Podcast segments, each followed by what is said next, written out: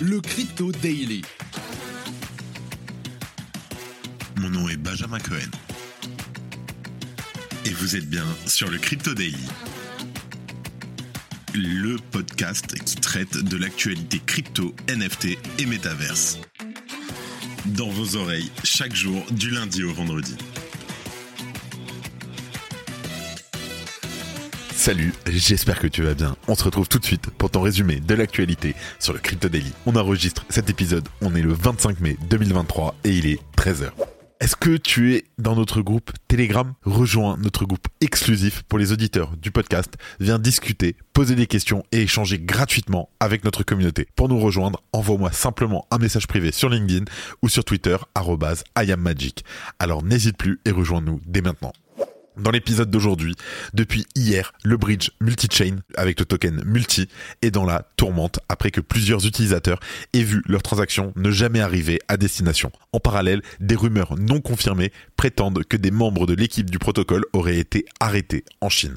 On fait le tour. En deuxième news, l'entreprise spécialisée en cybersécurité Unciphered vient de démontrer, et vidéo à l'appui, qu'il était techniquement possible d'extraire la clé de sécurité du hardware wallet trésor.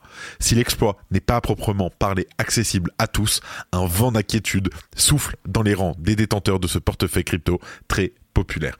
Il ne fait pas bon avoir un portefeuille crypto ces deux dernières semaines en tout cas. Et pour terminer, on arrive à Bali. Les pays favorables à Bitcoin et aux crypto-monnaies se multiplient petit à petit. Le Salvador est loin d'être isolé dans son adoption. Une autre nation pourrait prochainement ouvrir grand les bras à Bitcoin.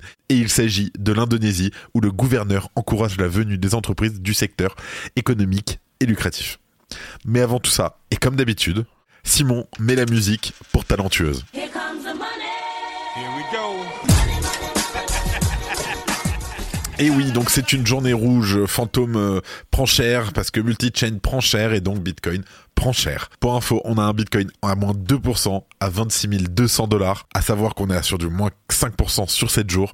L'Ether à moins 2% à 1780 dollars. Le BNB moins 1%, le XRP moins 1,5%, le Cardano moins 3% à 0,35 dollars. Le Dogecoin moins 1%, le Polygon plus 1% et le Solana moins 1% à 19,35 dollars. Pour info et parce qu'on en parle aujourd'hui, nous avons le token fantôme, le FTM à moins 7% à 0,33 dollars et le multi qui accuse près de 30% de pertes en 24 heures à 4,88 dollars.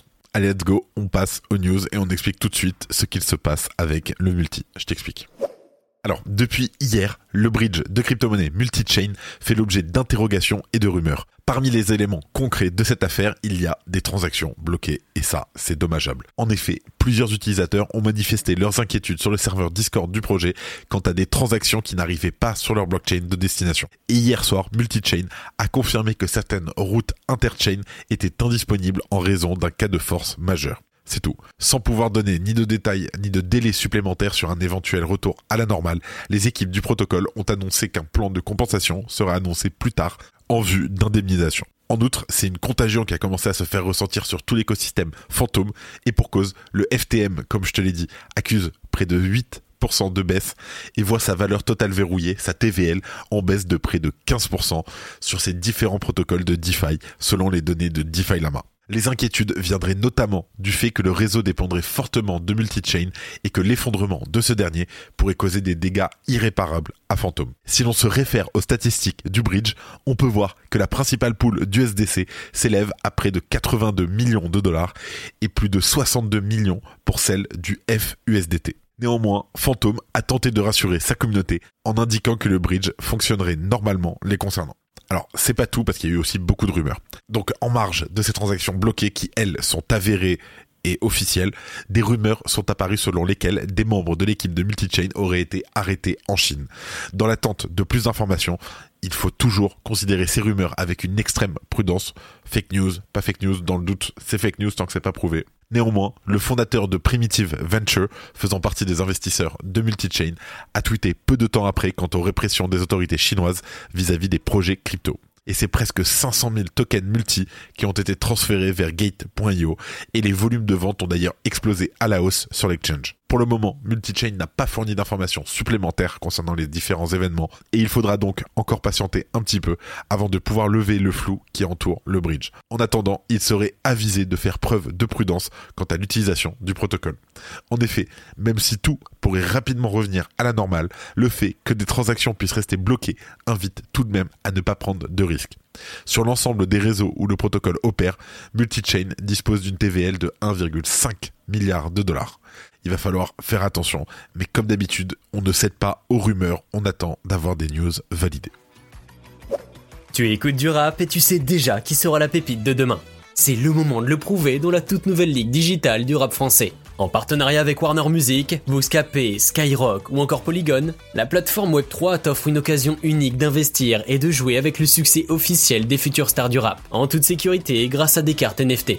Viens affronter chaque semaine les autres joueurs pour tenter de remporter des montants en Ether et des cartes rares. Intègre maintenant la ligue, ça se passe sur Yadec. YADECK.com. En deuxième news, c'est la news pour laquelle j'ai mal dormi cette nuit. Il y a une faille sur le wallet Trésor et ça y est, c'est officiel, c'est affirmé, faites attention. Je t'explique. Dans le cadre d'une vidéo de 5 minutes, l'entreprise spécialisée en cybersécurité Unciphered a démontré comment extraire d'un hardware trésor les joyaux de la couronne pour n'importe quel hacker. La seed phrase.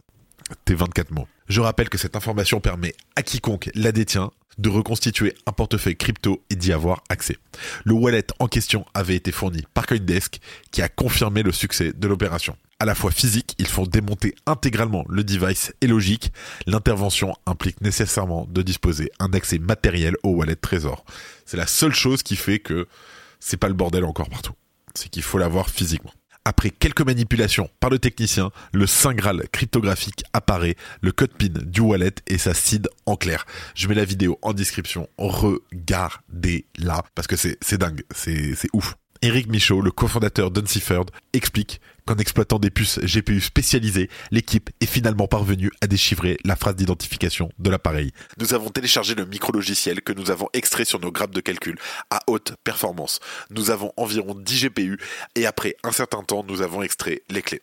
Alors, si la manipulation requiert des outils et des compétences bien spécifiques, la démonstration fera froid dans le dos à quiconque possède un wallet Trésor. Et moi le premier, j'en avais un que je n'utilisais pas parce que euh, bon, j'ai toujours préféré Ledger personnellement. Et bah c'est sûr que je ne vais pas commencer à l'utiliser maintenant. Ce d'autant que, toujours selon Eric Michaud, la rectification de la faille pourrait impliquer le rappel physique de tous les portefeuilles concernés. Autrement dit, une simple mise à jour du micro-logiciel se révélerait insuffisante pour patcher le problème. Et là, c'est catastrophique pour Trésor. Sollicité par Coindesk, Trésor a fait savoir qu'en attendant de disposer plus d'informations, cette faille, ou son équivalent, peu importe ce que c'est, semblait être déjà connue de l'entreprise. Ce qui est très grave parce qu'ils n'ont pas prévenu. Hein. Le porte-parole de Trésor a également insisté sur le fait que l'exploitation de la faille nécessite un accès au portefeuille physique et des connaissances technologiques extrêmement sophistiquées, ainsi qu'un équipement de pointe. Chacun jugera du poids de cet argument, pour moi c'est zéro. Dans un monde où les détenteurs de crypto représentent de plus en plus de cibles de choix pour la criminalité organisée. Et ironiquement, cette actualité tombe alors même que l'autre géant des wallets crypto physiques commence à peine à sortir du récent bad buzz, précisément autour de la possibilité de la récupération des seed phrases de leur device. Donc c'est un sale temps pour être un fournisseur d'hardware wallet. Dans tous les cas, je reste sur Ledger, j'ai toujours affirmé ma confiance dans Ledger tant que c'est pas cassé. Jusqu'au moment, si Ledger casse, eh ben j'y repars. Mais pour l'instant, Ledger. Merci d'écouter le Crypto Daily. Et pour terminer, on parle de l'Indonésie, le nouvel Eldorado pour Bitcoin après le Salvador. Alors, la très médiatique conférence Bitcoin 2023 s'est tenue du 18 au 20 mai 2023 à Miami Beach, en Floride. Comme souvent, pour ce sommet annuel du roi des cryptos, de nombreuses avancées positives pour les secteurs ont été annoncées. Et l'une d'elles est venue d'une discussion entre Samson Mo et le gouverneur indonésien Ridwan Kamil, rapporté notamment Bitcoin Magazine. Cet échange, intitulé La campagne de minage de Bitcoin en Indonésie, présente les orientations très crypto-friendly de ce pays de 280 millions d'habitants. En effet, selon le gouverneur de la province indonésienne de Java Ouest, le mining de Bitcoin ferait partie intégrante des études gouvernementales sur les différentes façons dont l'adoption de Bitcoin pourrait bénéficier à la population du pays. L'Indonésie possède le deuxième potentiel géothermique du monde et plus de 800 rivières avec de l'énergie hydroélectrique. Comme Bitcoin permet de transformer l'énergie en argent, Bitcoin pourrait être un facteur de transformation pour l'Indonésie. Venez en Indonésie, nous avons à vous offrir cette grande réserve d'énergie renouvelable dédiée à l'activité de minage de Bitcoin.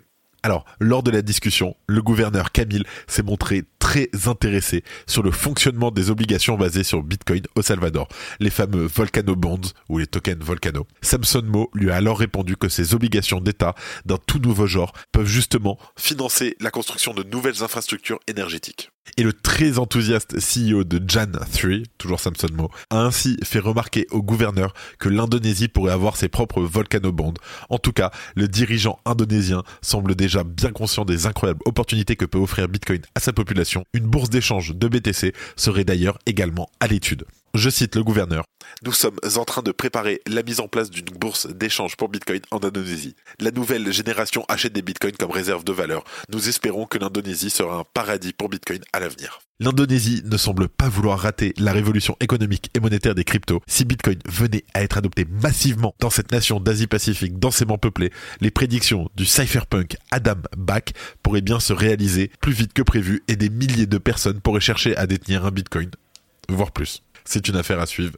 Un petit coup d'opium, mais on aime ça.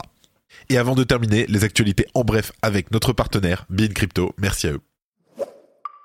Les cofondateurs, dont Dokwan de Terraform Labs, resteront en détention au Monténégro après que les procureurs aient fait appel de leur libération sous caution. Sisi, le CEO de Binance, a déclaré que les communautés de langue chinoise sont excitées après que la chaîne de télévision d'État CCTV ait diffusé un segment sur les cryptos mettant en évidence le logo Bitcoin. Il a partagé un lien vers un site web de la chaîne qui montrait le segment se concentrant sur de nouvelles législations à Hong Kong pour les plateformes de trading crypto. Et c'est très intéressant. Et la news très importante à retenir derrière ça, c'est que si c'est passé à la télé en Chine, c'est que ça a été validé par le gouvernement chinois. Et donc que le gouvernement chinois laisse le logo de Bitcoin à la télé et laisse parler des crypto-monnaies, c'est que la Chine commence à s'ouvrir progressivement. L'incubateur et accélérateur Cube 3 ouvre ses portes à Angers en tant que plus grand incubateur dédié au Web3 en Europe. Cube 3 lance un appel à candidature pour sélectionner les projets qui investiront les lieux dès septembre 2023. L'objectif est de fournir un environnement propice à l'innovation et de réunir des experts de l'industrie pour favoriser la croissance des startups Web3. Des mentors de renom tels que Mark Zeller et Alexis Leporte conseilleront les entreprises sélectionnées. L'inauguration des premiers projets sélectionnés aura lieu le 1er juillet 2023 lors d'une conférence dédiée à l'entrepreneuriat. C'est la fin de ce résumé de l'actualité du jour sur le Crypto Daily. Évidemment, pensez à vous abonner pour ne pas rater le suivant, quelle que soit d'ailleurs l'application que vous utilisez pour m'écouter. Rendez-vous aussi sur Twitter et LinkedIn pour d'autres contenus d'actualité exclusifs. Je crois que j'ai tout dit, faites attention à vous, et moi je vous dis à demain. C'était Benjamin pour le Crypto Daily. Merci et à très vite.